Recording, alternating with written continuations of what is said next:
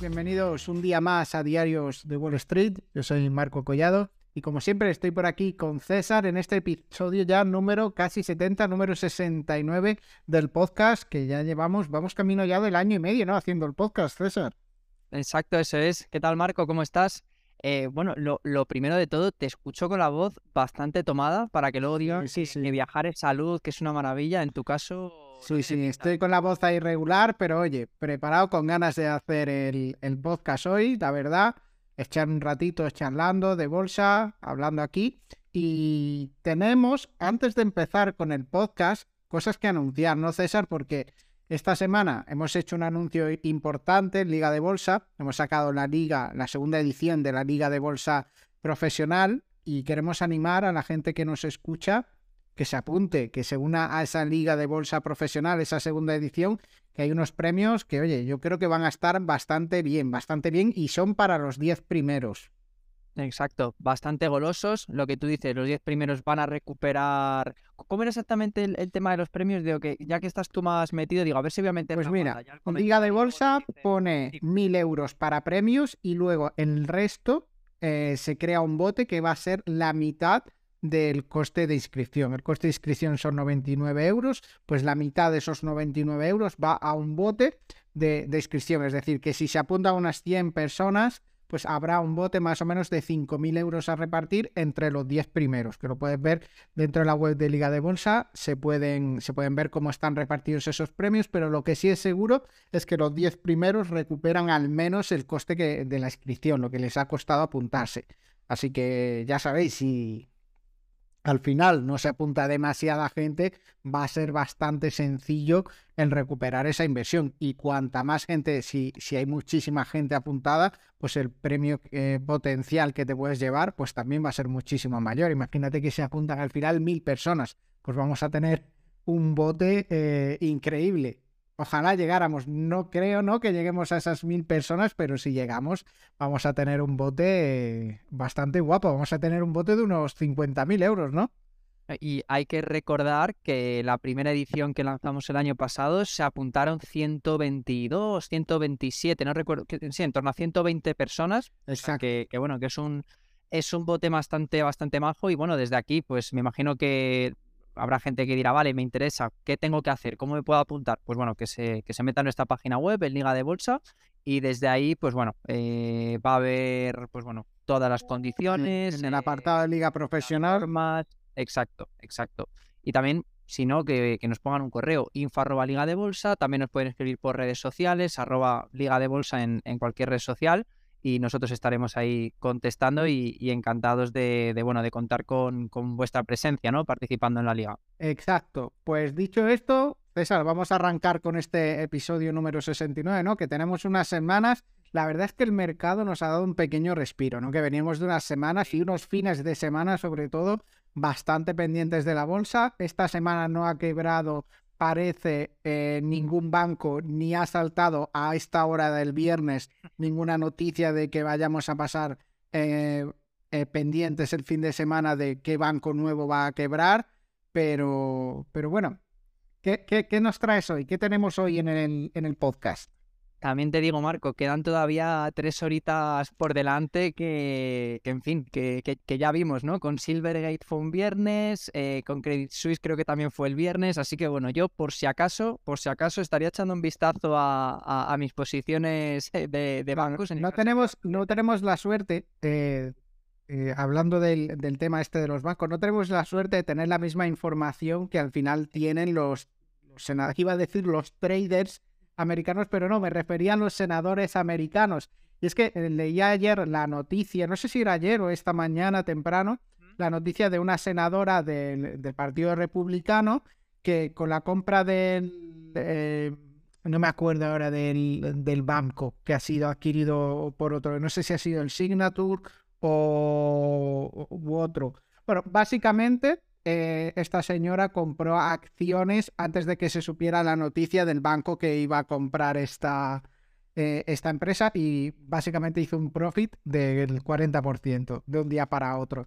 Así que al final, pues no tenemos nosotros la suerte de tener esta, eh, esta información privilegiada, ¿no?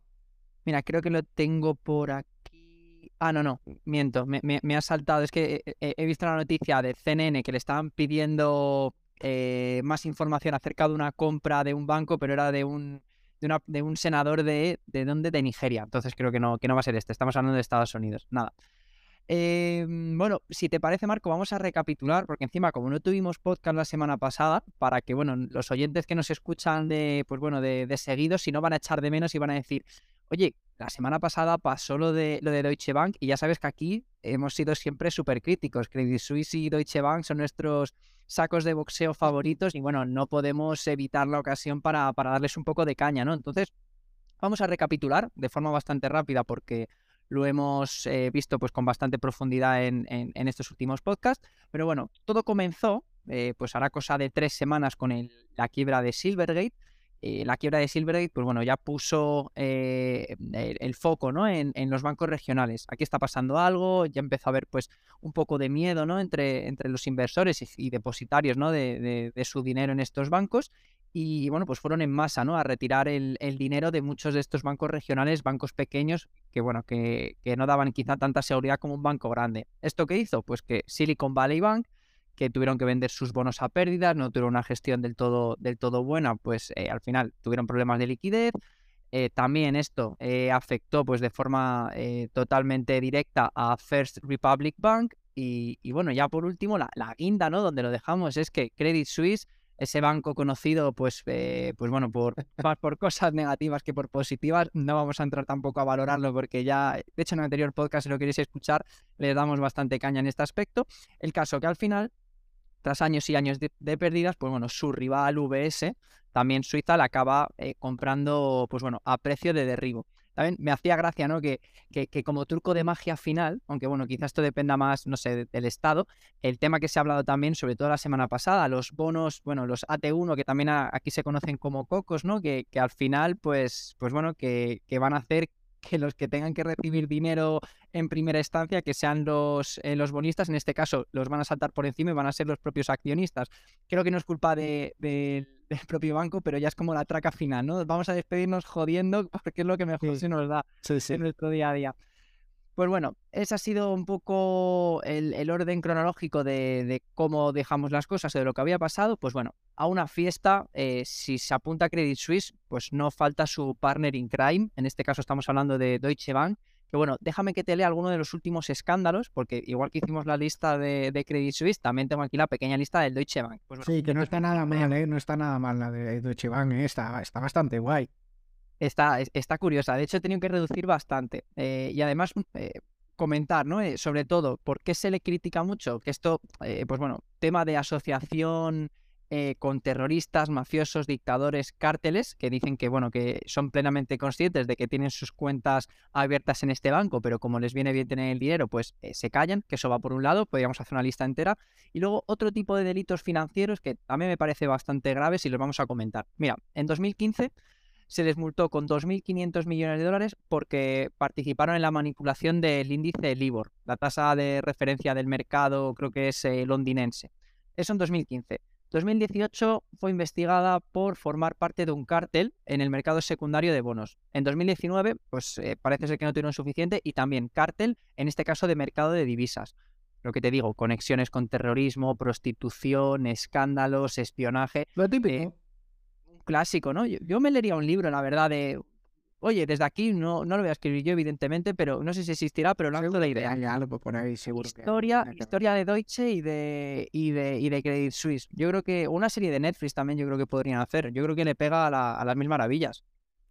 Eh, total, sí, sí. Hay una chirigota, que a mí me gustan mucho las chirigotas de Cádiz, que, que es del Selu, que eh, para mí es mi, favorito y es de, la, de las personas eh, más famosas en el mundo de la, de de, Cádiz, que tiene una chirigota buenísima, creo que es de hace, eh, pues eh, es de la crisis pasada, puede que sea año 2012 o así, que se llama Las verdades del banquero. Y no hace tanto la volví a escuchar y digo, es que todo lo que dicen sirve para ahora totalmente. Es que todas las bromas que hacen con los bancos, con la que liaron en 2007, 2008, sirven totalmente para, para ahora. Así que a quien le guste las chirigotas y demás, les recomiendo que se, que se vean en YouTube las verdades del banquero, porque además van disfrazados eh, eh, geniales con un chaleco de, billetes, son buenísimos. Son el banquero con su puro en la mano, buenísimos. Sí, sí, sí. Me, ha, me, ha, venido, me han venido un par de personas a la cabeza que luego te diré cuando no estemos en, en línea. Pero gente, gente, con la que solíamos trabajar en el pasado, hace no, hace no tanto. Pues eh, mira, acabo de encontrar eh, lo que te comentaba de la política esta, porque al final si juntamos a banqueros y, políticos, juntamos lo, peor totalmente de la, de la sociedad. Tenemos ahí, está dicho el highlight para Julie. Sube, sube luego esto a, redes. Sí, ya, que estamos hablando de lo peor de la sociedad, ¿no? Pues aquí lo tenemos. Y, y mira, la, la congresista, es que, es que no sé cómo va en Estados Unidos, republicana, Nicole Mayotakis, eh, debe ser de origen griego, ¿no? Eh, compró eh, acciones del, del, New York Community Bank a 6,64. justo un día después, estas acciones rompieron tras la compra de, del Signature Bank y subieron hasta 9,19, una ganancia del 40% en 24 horas al final el que no es buen trader es porque, porque no tiene las herramientas, ¿no? Para, para sacarle, ganarle dinero al mercado. Pero mira, un 40% en un año que no está siendo muy bueno en la bolsa, pues año solucionado. Y a correr, pues sí, sí, sí, lo que tú dices, los contactos no son todo, Marco, eso en, en, cualquier... cualquier... Lo que yo no sé, yo lo que, lo que no sé hasta qué punto esto en Estados Unidos, porque lo vemos mucho, hay cuentas eh, meme, pero que no son tan meme, que son en plan coña, y que hay, y hay una página que se llama Autopilot y no sé punto qué es, eh, que lo que hace es que te muestra los portfolios de como de grandes inversores y también de políticos de Estados Unidos. Entonces puedes invertir, puedes copiar las inversiones de personas como por ejemplo Nancy Pelosi y, ves la rentabilidad histórica que ha tenido Nancy Pelosi, pues eh, yo no sé, hasta qué punto es legal que estos políticos que tienen información privilegiada inviertan en, empresas cuyas decisiones políticas influyen en, en, su desarrollo. Es increíble, ¿eh? De hecho, Marco, eh, y, y, nos lo vamos a poner de deberes para, para el próximo podcast, si te parece bien tenía una noticia eh, anterior que, la verdad que no, no, he encontrado hueco para meterla porque siempre tenemos tantas noticias que la tenía un poco guardada para un día que no tuviésemos tanto. Pero bueno, ya me, la has dejado votando, así que la, la, sacamos. Existen, fíjate, me enteré hace cosa de un mes, hay dos ETFs que invierten eh, directamente en compañías en las que los congresistas de un partido y otro tienen inversiones. O sea, es como lo que tú dices, pero es que existe ya el ETF. Se llama Unusual Wales Subversive Democratic Trading y el otro es Unusual Wales Subversive eh, Republican eh, Trading.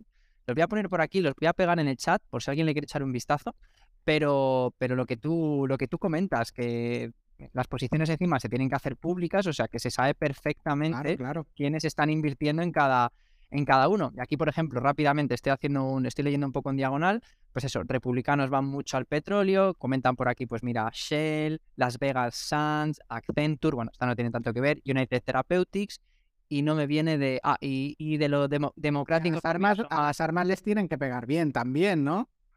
Nunca mejor dicho. Aquí como tal no, no veo, pero vamos que seguro que igual en el holding no está en la posición 10 y está en la, en la 11, ¿no? Pero fíjate, y luego de la parte democrática, pues creo que, que, no son tan, son más tecnológicos y tampoco se salen tanto del, tintero, ¿no? Microsoft, Amazon, Alphabet, Apple y Salesforce. Bueno, eh, uno de los bastante, bastante tradicionales, ¿no? Le pega quizá más a los republicanos, ¿no? Por, por su forma de, de, ver la vida, ¿no? Más tradicionales, pero en este caso parece que es, que es al revés. Pero bueno, lo dicho, el próximo día vamos a traer yo creo el, top 10 y oye, seguro que sacamos posiciones interesantes. Sí, mira, eh, eh, estoy viendo aquí las posiciones de Nancy Pelosi y la primera es Apple con un 33%, después Google un 18%, Microsoft 17%, luego tienen CrowdStrike, Tesla, mm. AV, que no sé qué, qué, hace esta gente de AV, Amazon y ah. Disney. ¿Cómo es AVE? Será AVI, será el, laboratorio AVI, ¿no? El de, el de healthcare. Pues no sé. AVI, empresa tecnológica y farmacéutica, sí. Pues ese es el, portfolio. El año pasado em, hizo un menos 5%, que oye, no está mal para lo mal que, Yo lo firma. que estuvo el año y, en el último año natural, ¿no? Eh, ha hecho un más 31%. Es decir, que, que 2023 le está yendo bastante bien a Nancy Pelosi. Sí, sí, sí. Nada, lo, he dicho, eh, la, banca, la banca nunca pierde y ellos son la banca. Pero bueno, pues Marco, si te parece, antes de pasar a hablar del siguiente, del siguiente bloque, quiero recalcar porque todavía no hemos terminado con los bancos. ¿eh? No es un tema que solamos tocar, pero cuando toca, pues tenemos que, tenemos que hacerlo. Esperamos, a, mí tampoco me hace especial gracia hablar de bancos, la verdad que me parece de lo más aburrido del, mundo, ¿no? Pero bueno, como han seguido dando titulares, los vamos a comentar. Y es que, eh, no sé si también habrás visto otra noticia, eh, que tiene que ver con los bancos franceses, que se les ha acusado de una presunta trama bueno. por evadir 140 mil millones en los últimos 20 años. ¿Te, has enterado de...? Sí, sí, sí, no, no, es una auténtica barbaridad. Es que, bueno, lo, vamos a explicar que ahora sí, sí, oye, ¿cómo, se hace esto? ¿Por qué? Ahora, ahora que además los franceses están al pie del cañón con el tema de las pensiones, justo sale esto de los bancos, ¿no?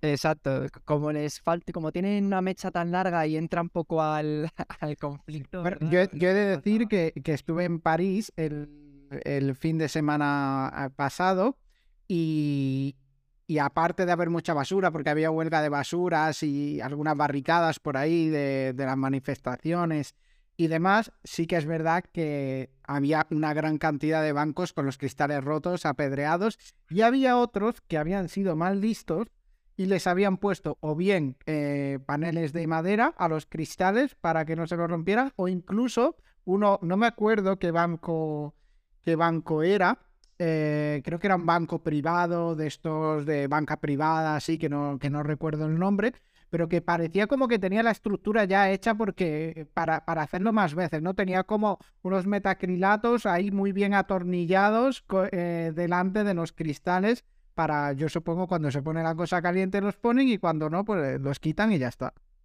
Sería el banco privado de Macron, probablemente. Probablemente, probablemente. Sus, sus depósitos, sí, sí. Pues bueno, en, en este caso, ¿qué bancos? Bueno, por cierto, vamos a comentar exactamente el que, el por qué, ¿no? Sí, sí, cuéntalo, cuéntalo. Es muy sencillo de comentar. Un accionista extranjero de una empresa cotizada en Francia, lo que hace es depositar durante unos días y antes de que llegue la fecha de cobro de dividendos, dejas los títulos en el banco, en, un banco francés, en uno de estos que, vamos a comentar ahora. De este modo se consigue eludir el pago de, la retención que tienes que, asumir por tenerlos en el extranjero y que es alrededor de un 30%. Pues ya está. Y simplemente con esa artimaña, bancos como Societe General, BNP Paribas, Natixis, HSBC y Exane, o Exane, o como se diga, eh, pues están, están, siendo, están siendo investigados por esta praxis. O sea, eh, ya no es Credit Suisse, ya no es Deutsche Bank, ya no es eh, Signature, ya no es el First Republic. Ahora también eh, tenemos los bancos franceses que están, que están metidos hasta el cuello. Pero, Marco, ¿tú crees que he terminado de criticar a los bancos o crees que todavía me No, no, yo creo, yo creo, que podemos seguir, ¿eh? Yo creo que podemos seguir un ratito. Y si alguien por el chat de los que nos estáis viendo en directo, o bien por TradingView, o bien por Twitch, queréis insultar a los bancos, esos insultos son bienvenidos dentro del chat los decimos en voz alta. Da igual que nos, que nos capen lo que sea. Sí, sí, ¿dónde ponemos el pitido? Exacto, sí, sí. Pues bueno, ya para, para finalizar, comentar que eh, precisamente a Jamie Dimon, uno de nuestros CEOs también más míticos, el CEO de JP Morgan, le están investigando, nada, por tonterías, simplemente por las vinculaciones que tiene el propio banco JP Morgan con un tal, no sé si te sonará Jeffrey Epstein, una hermanita de la caridad. Sí, sí, buena gente el chaval nada, el, el, tipo este eh, pues estaba imputado simplemente por, por tráfico sexual de menores y por conspiración. O sea, tampoco vamos a entrar al, al detalle, ¿no? Es típicos, típicos, delitos de este tipo de gente, ¿no? Ya hemos, ya hemos dicho que estamos hablando de lo peor de la sociedad, ¿no? Pues eh, eh, no esperas un delito, no, no esperas hurto con violencia, ¿no? Esperas un delito potente. A lo, a lo gordo, sí, sí que por cierto, en otro podcast también podríamos comentar el cómo se colgó o se suicidó en su celda. Ya sabes que a mí me encanta todo lo conspiranoico y aquí, aquí, me apunto también a, a, esto, ¿no? Pero bueno, ¿con qué, ¿a qué quiero llegar, ¿no? Después de todas estas conclusiones. Y, y creo que además lo comentabas tú de forma muy acertada el, el, otro día. O sea, yo creo que esta semana ha sido absolutamente clave o un espaldarazo bastante importante en cuanto a eh, cómo el sistema financiero actual está podrido y oye, quizá pues un sistema financiero descentralizado sea dentro de una solución que también tiene sus partes negativas, quizás sea lo menos malo, por lo menos están dando argumentos y bastante sólidos además. Y, bueno, y se está viendo, ¿no? En la cotización de, Bitcoin y, de todas las criptos, se está viendo como en las últimas semanas eh, de los activos que más están subiendo son tanto las criptos como, como el oro. Así que ahí queda, ahí queda y, poco a poco creo que es la primera vez dentro de, lo que lleva el Bitcoin, de los 12 o 13, 14 años que lleva Bitcoin, donde de verdad eh, la gente ha podido como valorar la función que tiene, ¿no? Donde se ha visto, oye, pues eh, esto no está tan manipulado como de verdad están los mercados financieros por parte de los bancos centrales, que hemos tenido una década de, expansión monetaria sin igual. Y mientras tanto, el Bitcoin ahí, ahí ha estado con su algoritmo, poquito a poco, trabajando y, haciendo masa de gente que, que lo usa. ¿Y qué quieres que te diga? Pueden decir que el Bitcoin es volátil, ¿vale? Pero yo te diría que, que algunas eh, monedas también se han pegado un buen viaje arriba, abajo este, este último año de volatilidad. Totalmente de acuerdo. Y me parece interesante esto que comentas, ¿no? De, la manipulación de la, de, pues bueno, de los bancos centrales. Y es que fíjate, fíjate lo que cambia todo en una semana. El balance de la, de la Reserva Federal estadounidense ha crecido. Eh, lo tengo por aquí apuntado. lo iba a decir de memoria, pero prefiero no, no decirlo de memoria. Sí, eh, eh, eh, sí, ha crecido 392 mil millones de dólares en las dos últimas semanas. ¿Esto por qué ha sido? Pues porque los bancos han tenido que pedir prestados millones y más millones. De hecho, 150 mil millones, que esto ha superado el récord de los 112 mil millones que se pidieron frente a la crisis financiera de 2008. Repito, se está pidiendo más dinero prestado que cuando cayeron los bancos y todo el sistema financiero global. Y, lo dicho, que es el mayor aumento en total, estos 392 mil millones desde abril de 2020, en plena política expansionista, tipos bajos y que adelante con el consumo. Y lo que es todavía, en fin, esto bajado a cifras o, a lo que realmente a nosotros nos, eh, nos, nos afecta más ¿no? de forma diaria, es que el 60% del ajuste cuantitativo que se lleva haciendo desde, pues, desde hace un año, ¿no? Resulta que ya se ha ido a tomar por culo en dos semanas. En dos semanas te cargas el 60% de lo que llevas luchando para pelear con la inflación eh, de los últimos, no sé, año y medio, dos, es dos años. Es que no tiene ningún sentido. Es que volvemos otra vez a la casilla de salida. ¿Esto qué repercusión va a acabar teniendo? Es que, en fin, hambre para hoy, eh, pan para hoy, hambre para mañana. Es, hambre para mañana, ¿no? Cambiamos el, totalmente el, dicho. Pero es que es, curioso, ¿eh? O sea, en dos semanas te cargas todo lo que llevabas haciendo y, claro que esto tendrá también sus consecuencias. sí, vamos a ver si la inflación, cuál será el siguiente dato de inflación. No sé cuándo se publica, eh, pero en los próximos días lo tendremos. Estamos ya en el último día del mes, mañana día 1 en la semana que viene seguramente tengamos ya el dato de inflación de, Estados Unidos, así que a ver, a ver qué dato tenemos este mes. Exacto. Y por último, ya sí que entierro tema bancos y pongo la mano, me pongo la mano arriba, que en el próximo, el próximo podcast no tocamos tema de bancos, a no ser que quiebre alguno. Pero me voy a quedar también con las declaraciones que hizo el ex consejero delegado de Credit Suisse, aquí sacando la, levantando la alfombra, ¿no? Con toda la mierda por debajo. Eh, un tal Tijane Time, el, ex, eh, como, digo antes, el ex eh, consejero delegado, que comentaba acerca del blockchain y las criptomonedas, que la única razón para comprar o vender Bitcoin es ganar dinero, es la definición misma de especulación y la definición misma de burbuja. Lo dicho, vamos a ver a día de hoy, estoy siendo muy ventajista y bastante revanchista también, pero eh, cómo está una situación, cómo está ahora mismo el tema del Bitcoin, eh, pues bueno, eh, anotándose alzas semana tras semana, versus cómo está Credit Suisse y bueno, y cómo está este hombre que, ya, como estoy diciendo, ex consejero delegado, que ya le han, le han dado peine y le han mandado a otro sitio. Pues sí, totalmente, César, totalmente. Bitcoin, mientras tanto, ya va, ya va por 28.000, sí, por 28.000, prácticamente recuperando esos, esos 30.000 y, mirando más hacia arriba que hacia abajo, ¿no? Es la pinta que tiene, ¿no? De que mira más hacia arriba que hacia abajo el Bitcoin. Exacto, sí, sí. Así que bueno, enterramos ya sí que sí tema bancos y vamos a hablar de, otro clásico, vamos a hablar de China. En este caso vamos a hablar para bien y no para mal. Ya sabemos, pues bueno, cada vez que hablamos de China hablamos de la guerra comercial, de la ley CHIPS, no, pero en este caso vamos a hablar de una política que están siguiendo varias empresas tecnológicas y que yo creo que está siendo bastante positiva, por lo menos en el precio de la cotización y además cuando entiendes el por qué creo que tiene todo el sentido.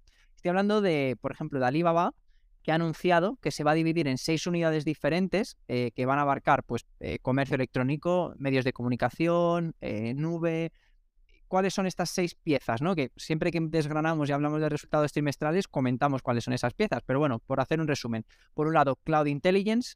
Por otro lado, Taobao Tmall Business. Por otro lado, Local Services, Global Digital Business Kainiao, que esta es la de logística, Smart Logistics, ah, bueno, lo pone eh, Smart Logistics y Digital Media and Entertainment. Eh, ¿Qué ha pasado con, con, el precio de la cotización? Que decía que había... Se ha disparado, se ha disparado totalmente. Más, más 14%. Y además creo que tiene todo el sentido. O sea, ser más ágiles, más rápidos, depender de menos burocracia, buscar esa descentralización que te permita eh, operar de forma pues, completamente autónoma, eficiente. Y de hecho incluso comentaban que la idea es el día de mañana buscar una salida a bolsa de estas empresas por separado, mediante, mediante IPOs. Yo creo que tiene bastante sentido y ahora mismo, eh, pues eso, eh, se ve, ¿no? Empresas grandes que hasta que se ejecuta un cambio pasan meses, pasan meses, una mano, otra mano, otra mano. En cambio, si acabamos segmentando y damos ese poder a gente que realmente está preparada, yo creo que es una decisión bastante acertada desde mi punto de vista. No sé tú cómo lo ves. Sí, sí, no, yo lo veo, yo lo veo buena decisión. Habrá que ver cómo se ejecuta al final y para los que somos accionistas, porque yo tengo acciones de Alibaba, para los que somos accionistas, cómo lo hacen ese proceso de división, cómo nos eh, dividen las acciones y cómo impacta, porque creo que puede ser muy beneficioso para las ramas de negocio que son buenas pero creo que si hay alguna de las ramas de negocio que no está dando buenos resultados, esas acciones eh, al independizarse del eh, global pueden irse muy abajo. ¿Vale? Entonces no sé si va a ser complicado, no sé hasta qué punto puede compensar, porque si las buenas ramas suben un 1 o un 2% cuando se separen y las que son malas, como no les ven futuro y quieren que las vayan a liquidar, eh, caen un 25%, pues eh, ahí puede estar el problema. Así que hay que estar atento, hay que hacerle seguimiento y hay que tener, y hay que tener cuidado con esto, estar muy informados de cuáles van a ser estas ramas y a lo mejor quedarnos con lo que más interese dentro de Alibaba. Coincido, coincido con lo que comentas. Sí que es cierto que, bueno, no todas las empresas van a tener esa, esa calidad, ¿no? Y ya lo hemos visto. Si cuando hablamos de Alibaba, pues bueno, vemos que algunos algunos segmentos, algunas ramas de negocios sí que se están acelerando y que funcionan francamente bien y otras, como por ejemplo la nube, que es algo curioso, pues se está ralentizando. Pero bueno. Claro, y, y otra cosa es que cuando se separen estas distintas ramas de negocio, creo que vamos a tener muchos mejores datos de cómo funciona cada una de estas ramas de negocio, porque normalmente en los eh, informes anuales de resultados de las empresas, pues te hacen un agregado, a lo mejor luego te dicen por, por sector o por rama de negocio cuánto facturan, pero no lo ves concretamente en dato, eh, en muchos datos del funcionamiento de, esa parte de la empresa en cuestión. Entonces yo creo que esto va a ser bueno para ver qué partes funcionan, qué partes no funcionan, y a ellos también les... A ver, ellos lo saben, ¿no? Qué parte funciona, qué parte no funciona. Pero si al final es castigado en bolsa, yo creo que van a forzar eh, aún más a la empresa a liquidar esas, esas ramas de negocio que no sean tan rentables como, como otras. Eso es verdad, pues sí. Y, mm, bueno, del mismo modo también, eh, JD.com, que Jimdom.com, que es la otra empresa de, comercio electrónico que es rival del propio Alibaba y de Amazon, pues ha decidido también, tiene una matriz muy grande y van a extindir dos partes de su negocio, que son negocios inmobiliarios industriales. Es que fíjate, de, de, un portal de e-commerce a negocios inmobiliarios. Es como una, ¿no? una macroempresa que tiene muchísimas verticales. Y nada, la idea es también trocearlas, separarlas y ponerlas a, funcionar en la bolsa de Hong Kong. Y esto hizo que la cotización se disparase un 7%.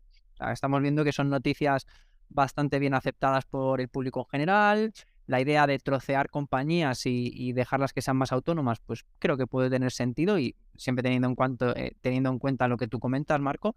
Pero bueno, a ver al final en qué, en qué, queda, en qué queda todo. Por lo menos, mira, parece que, en China se está, se está reactivando esto, que no están poniendo ningún tipo de pega desde, desde el gobierno chino. Así que, bueno, yo creo que eso ya es una, es una victoria prácticamente. Exacto. Y bueno, por último, aprovecho ya en este bloque, eh, si te parece, hablamos de, Tencent, que esta, esta semana eh, creo que, vamos, yo me enteré porque tú también eres accionista yo también, y comentaste por nuestro grupo de Telegram, chicos, que Tencent resulta que ha, que, ha distribuido capital social de, bueno, acciones, ¿no? De, de Meituan como, como dividendo, ¿no? Sí, sí, la verdad es que yo ni me he preocupado en averiguar a qué se dedica Meituan yo las he vendido, esas participaciones, porque no tengo ganas de, investigar a qué se dedica la empresa. Pues te lo voy a decir, ya que lo tengo aquí delante. Eh, a Meituan la llaman la super aplicación porque ofrece servicios de entretenimiento, reserva de vuelos, hoteles, restaurantes y envío de comida a domicilio. O sea, es una especie de Sky Scanner, Uber Eats, eh, Uber Eats y, y no sé exactamente, de ahí que sea la, la super aplicación. Y nada, la idea es que va a distribuir entre los accionistas el 90% de su participación en Meituan. Yo tengo ahí, mm, tengo dos posiciones de, de 4 euros cada, o de 4 dólares cada una. No, las he vendido, las, tengo ahí, pues no sé, un poco de, escaparate y, bueno, a ver.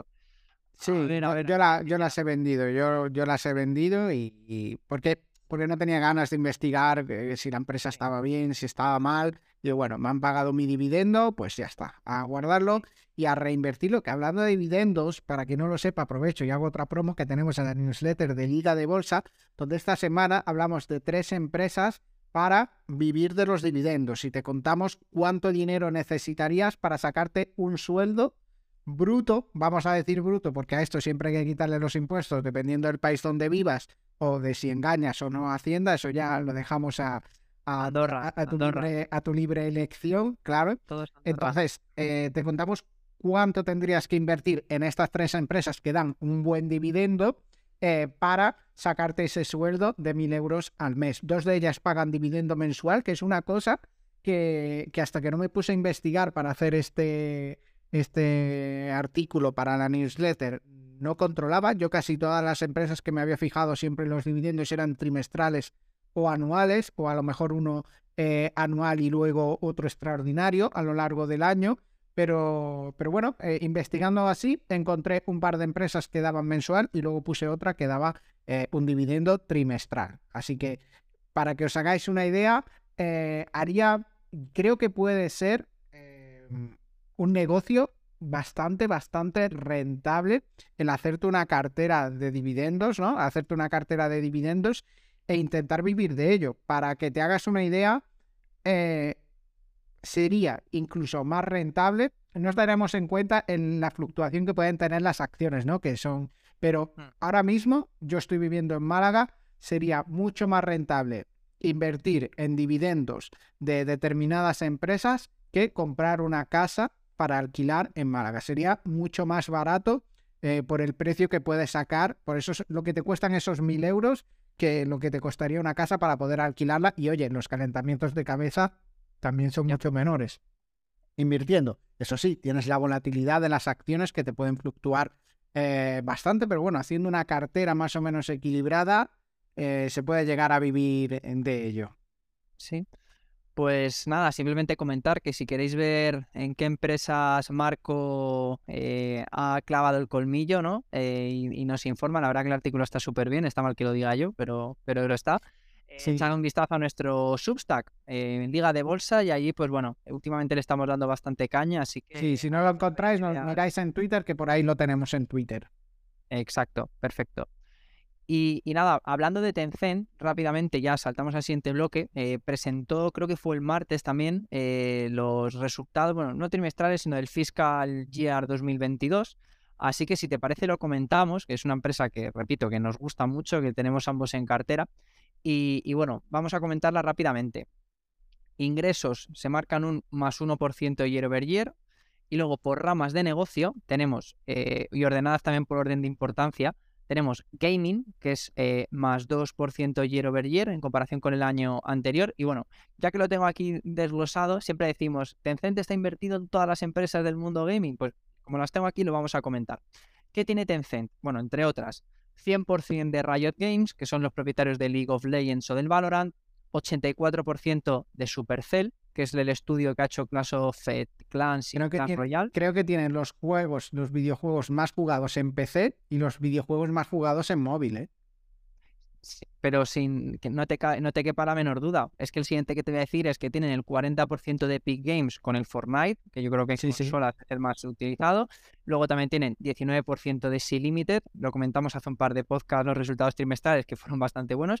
Y luego, por ejemplo, esto se me suele olvidar, pero, pero ahora que lo he leído, a ver si tú te acordabas, tienen también el 11% de Ubisoft, que por ejemplo, pues tiene Tom Clancy's, el Assassin's Creed, sí, sí, el, Ubisoft, Ubisoft eh, que son canadienses, ¿no? Ubisoft creo que es una empresa canadiense. Creo que son franceses, ¿eh? Déjame que lo mire. ¿Puedes?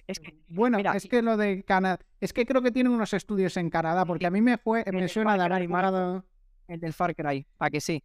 Me suena de algún videojuego de Ubisoft haber jugado hace muchos años eh, que me ponía eh, estudios en Canadá o algo de eso es que tengo en la retina de hace poco de jugar al Far Cry y sé que el Far Cry pone Ubisoft Studios eh, Montreal.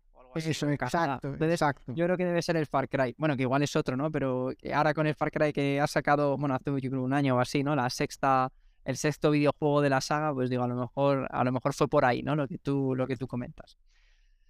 Bueno. Exacto, mira, me pone aquí eh, Google, eh, ¿dónde está eh, ¿dónde están los headquarters de, Ubisoft? Y pone que están en Montreal, en Canadá. Es decir, que, es canadiense la empresa, el origen de la empresa. Fundada, oye, pues no es una empresa muy antigua, es fundada el 25 de abril del 97. Sí, fíjate. Lo tengo, sí, sí, sí. Ah, mira, pero justo lo, tengo aquí que me ha saltado. Fundada en, en Bretaña, Francia. Lo que pasa es que se habrán trasladado ahora el 25 se trasladarían en Carentoir, eh, Bretaña, Francia. Sí, sí, por eso deben tener. De hecho, me pone aquí filiales eh, Ubisoft Montreal, Ubisoft Blue Byte, no sé qué. Bueno, sí, en definitiva, eh, que hablan francés. De hecho, me sale debajo de eso, me sale en Wikipedia. Ubisoft, Ubisoft es francés o canadiense.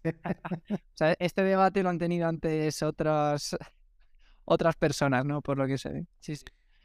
Claro, y, me pone que es francesa, me pone que es francesa, lo que pasa que ha ido abriendo eh, estudios alrededor del mundo y uno de los más importantes es el de Montreal.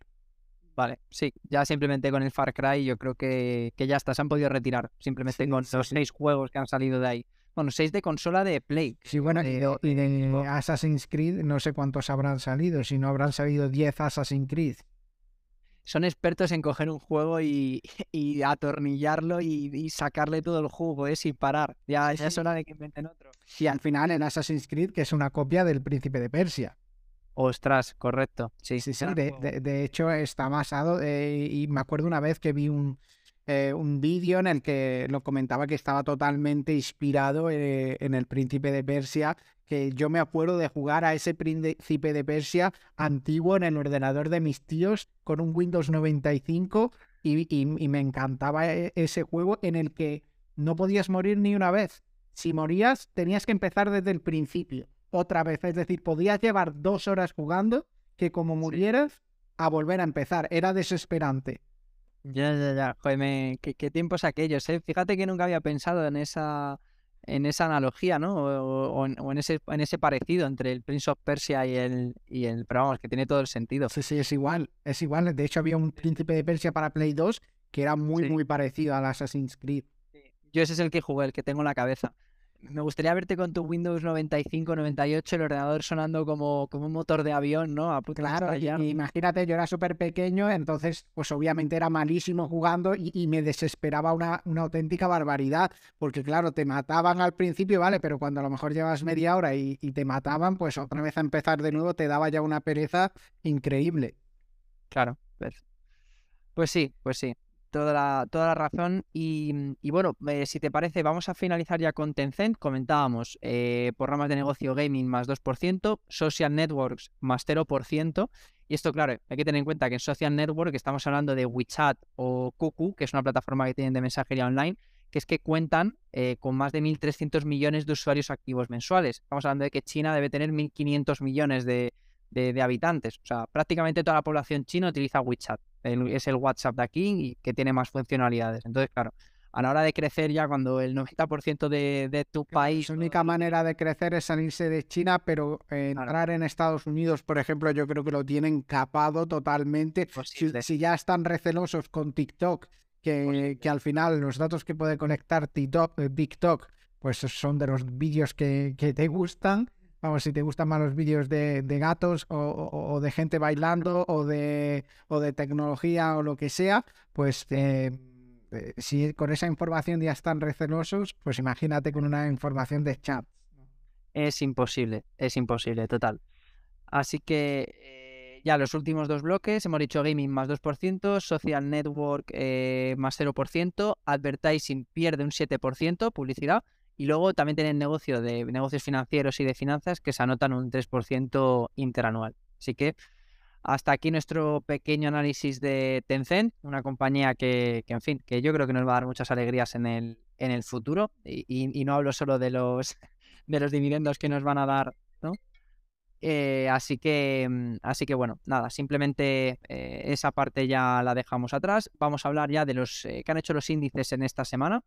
¿Y qué han hecho? Pues bueno, el SP500 en la última semana se anota un 2,17%, en el último mes un 2,49%, el Nasdaq eh, se anota un 1,76%, en el último mes, ojo al dato, 8,15%, y el Dow Jones 2,25% y en el último mes 1,06%. Así que todos los sectores en verde.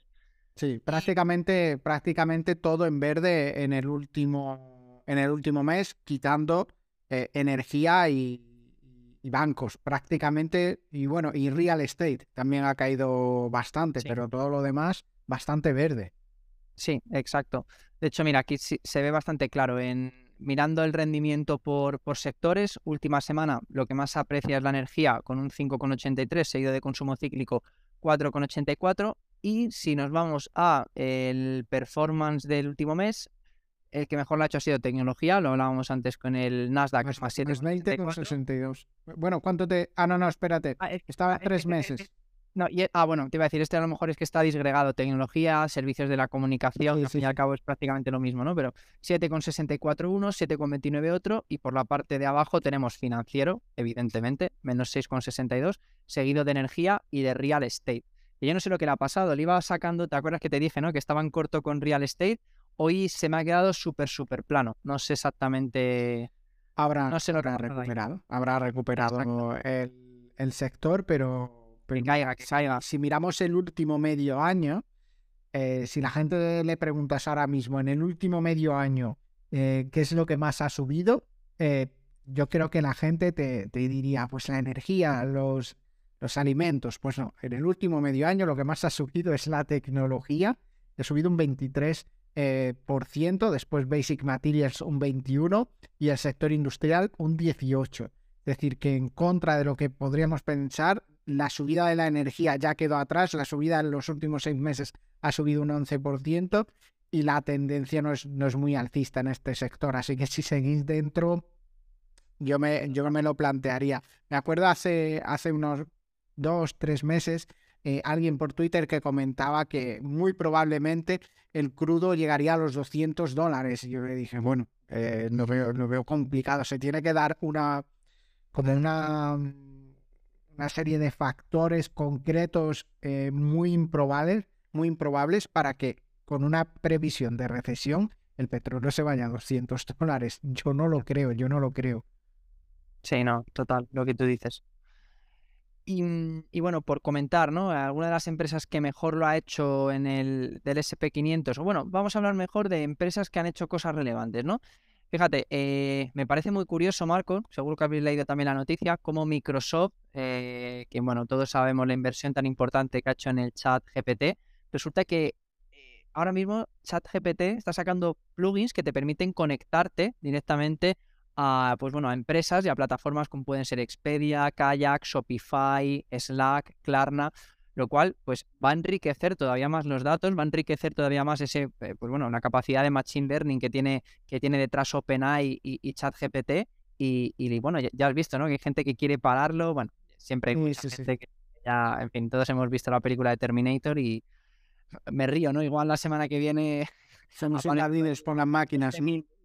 Por eso, pero, pero fíjate, los, en fin, eh, en cuestión de, es que qué, velocidad de cambio tiene, tiene esto, ¿eh? De tres meses para acá, madre mía, no sé lo que, cómo acabaremos el año, pero, pero es, una, es una absoluta locura. ¿Qué más noticias hemos visto interesantes? Pues Apple ha lanzado por fin su, su programa piloto de Buy Now, Pay Later. Eh, es un piloto que ha lanzado en Estados Unidos, me imagino que en algún estado en particular. Y esto, pues evidentemente que a PayPal, a Firm, eh, Block, etcétera, bueno, incluso grandes bancos, no les tiene que hacer absolutamente una gracia. TPV ya directamente en tu iPhone, capacidad para poder segmentar o, bueno, segmentar, no, perdón, fragmentar esas compras. Mm, estáis perdidos, amigos. Bueno, Block, eh, que, que, no sé si. No, no, sé cómo estará, no sé si leíste la, última noticia de, de, la investigación. ¿no? Sí, sí, sí, sí, que esta gente, la verdad es que son bastante certeros. En el informe anterior que sacaron eh, sobre Adani, el, eh, la empresa esta del señor eh, indio, que es uno de los más ricos del mundo, en el que hablaban de varias cosas que habían hecho mal en la empresa y acabaron hundiendo la empresa y poniéndose cortos y, ganando bastante.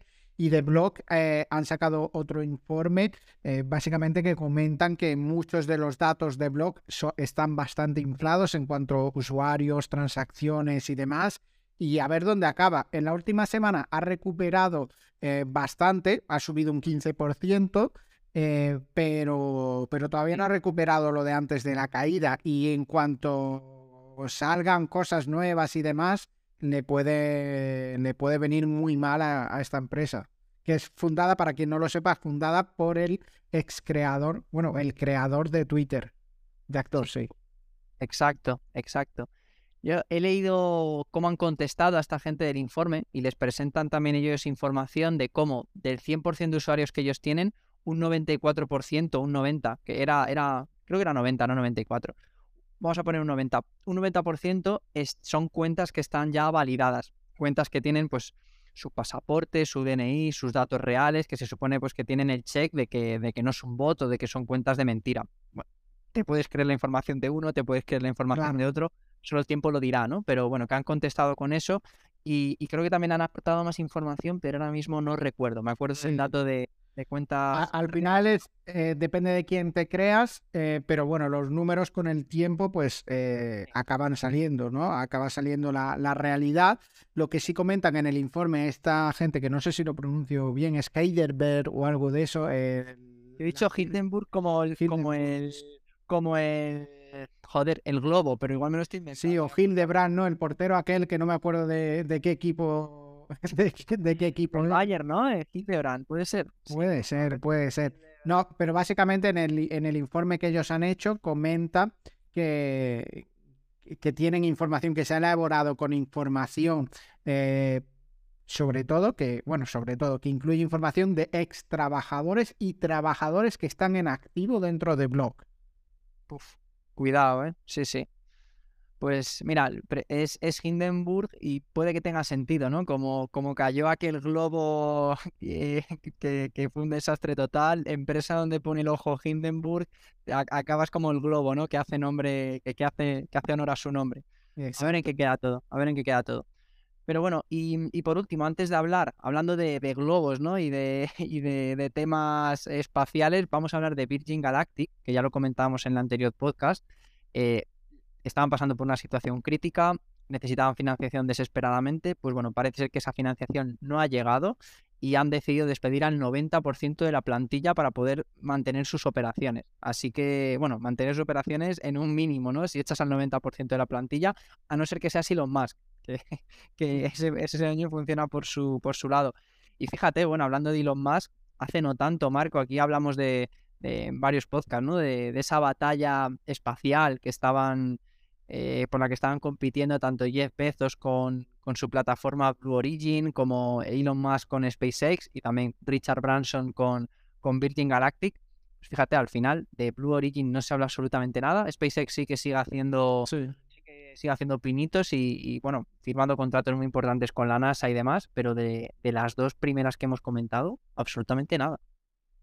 Sí, em, la única que sí parece que hace cosas reales por el momento es SpaceX, así que, que bueno, hoy, esta semana leía una noticia de que había una empresa eh, que ya no recuerdo porque lo vi de pasada, que, había sacado un cohete como que costaría no sé cuántas veces menos que el cohete de, de SpaceX, pero no sé si esta prueba la han hecho de verdad o, si es un prototipo o si es un plan que tienen. Eh, para el próximo podcast, si quieres, pues lo podemos buscar y vemos, hablamos también de, empresas de este sector aeroespacial, que no solamente está SpaceX, las hemos comentado algunas veces, están empresas como por ejemplo Maxar Technologies, que hacen geolocalización por satélite que se han usado en la guerra de, Ucrania o, otras empresas que ahora mismo no recuerdo el nombre, no, me acuerdo de la empresa que hizo el brazo del, del, robot este que enviaron a Marte. Perseverance, ¿no? Sí. Claro, claro. Entonces hay muchas empresas que están metidas en el sector aeroespacial que no únicamente hacen cohetes, que hacen una parte concreta de, de, esos instrumentos. A ver si lo encuentro. Robotic eh, Perseverance Robot Arm eh, eh, Firm, creo que se podría formular mucho mejor, pero mi cabeza ya a estas horas no funciona. No funciona. Mira, Who built the Robotic Arm for Perseverance? Motive Space Systems, por ejemplo. Bueno, pues ahí, ahí queda. Pero sí, sí, recuerdo que, que mira, Leonardo también, que es otra empresa que, pues, sobre todo de, de armas, ¿no? no creo que es europea. Bueno, pues eh, lo dicho, eh, comentaremos también alguna empresa de estas que toda la tecnología punta nos mola mucho y, bueno, seguro que la traemos por aquí más, más pronto que tarde. Pues Marco, ya recta final, hemos hablado de criptomonedas, eh, vamos a hablar rápidamente, que no queremos pasarnos de la, de la hora. Y bueno, comentar lo repetido, ¿no? Oportunidad única de hacer ruido y mostrar que son la solución menos mala quizás. Y esto, pues bueno, explica el por qué, pues eh, que Bitcoin está en torno a 28.000. Eh, explica también cómo Ethereum está en 1800, que hacía tiempo que no se veían estos niveles. Y luego vemos también algunas criptomonedas como Ripple, que se han anotado un 24,77%, Cardano un 10,52%. Y la única del top 10 que pierde algo de valor es eh, PNB, que esto quizás sea por el tema de la SEC, pues se ha enfilado también. Y dicen que han, que han violado una ley de comercio eh, diseñada para prevenir y detectar el lavado de dinero. Qué, casualidad que, estas cosas salen cuando el tema de los bancos, ¿no? Exacto, es que justo además hablamos de, lavado de dinero y financiamiento del terrorismo y hemos hablado al principio del podcast de Deutsche Bank. Eh, no os habéis confundido, sé que igual tenéis que mirar, no sé, bueno. Bueno, vamos, vamos a dejarlo ahí, ¿no? Sí. Eh, lo que comentaba el CEO, el CEO de Binance, es que, que la compañía simplemente comercia o eh, que no manipulan evidentemente el mercado y que si comercian a veces con, con capital es simplemente porque tienen que convertir todos los ingresos que, ellos tienen, que son cripto, pues para cubrir gastos en fiat o bueno, o en otras criptomonedas. Bueno, una respuesta pues bastante genérica. Y por último, vamos a hablar también, que no me quiero detener, porque llevamos diciendo que va a salir la resolución del caso de Ripple. Yo creo que lo, lo hemos debido decir, mm. de los, de los 69 podcasts que llevamos lo habremos dicho en 10 y todavía no llega. Pero parece ser, esta vez sí, toco madera, parece ser que está más cerca que nunca. Y de hecho, lo que comentamos, eh, ha subido un 25% y en el último mes un 40%. Y por lo que dicen voces, eh, pues bueno, eh, que conocen mucho mejor que nosotros la materia, tiene pinta de que Ripple va a ganar este caso, lo cual, pues bueno, yo me acuerdo de los máximos, no sé si los máximos, yo he comprado Ripple a muchos niveles, hace tiempo que no compro, evidentemente, pero, pero recuerdo que estaba en torno a 3,2. Sí, a 3 y pico, llegó a estar a 3 y pico, ahora está a 0,54, está mucho más bajo y sobre todo está mucho más bajo por este tema con la SEC, porque nadie tiene ni la más remota idea de por dónde va a salir y seguramente cuando se salga la resolución, luego la SEC los denuncie por otra cosa. Cuando la SEC se enfila hasta que no hace cash con, con algo, pues no para, pero, pero bueno, ahí, ahí, ahí sigue el litigio hay rumores de que puede haber acabado, por eso las subidas, pero, pero la verdad es que no hay nada confirmado, ni nadie ha salido a decir esta información es mía. Todas las informaciones salen y tan fuentes conocedoras, ¿no? Que no sabe si incluso se lo pueden haber inventado, ¿no? Como clickbait. Sí, sí, es más que, más que posible. Pero bueno, eh, algún día llegará y ese día estaremos aquí para... Estaremos preparados. Para informaros, sí, sí. Así que, bueno, Marco, antes de despedirme, no quiero que pase la oportunidad sin comentar que arroba Liga de Bolsa en cualquier red social, y ahí estaremos nosotros hablando de, pues bueno, de finanzas, de bolsa, eh, con el tema del Substack, eh, charlando de la liga profesional, eh, en fin, hablando de un montón de temas todos relacionados con finanzas y que, bueno, pues os invitamos a que, a que echéis un vistazo a nuestras redes y que, participéis en todas nuestras actividades. Perfecto. César, pues nos despedimos hasta la semana que viene. Muchas gracias por habernos eh, aguantado durante la última hora y nos vemos como siempre por Spotify, por iBox, por todas las plataformas de streaming y en Twitch y en TradingView los viernes por la tarde. Así que nada, Ahí está. un abrazo y hasta luego. Chao, chao, chao.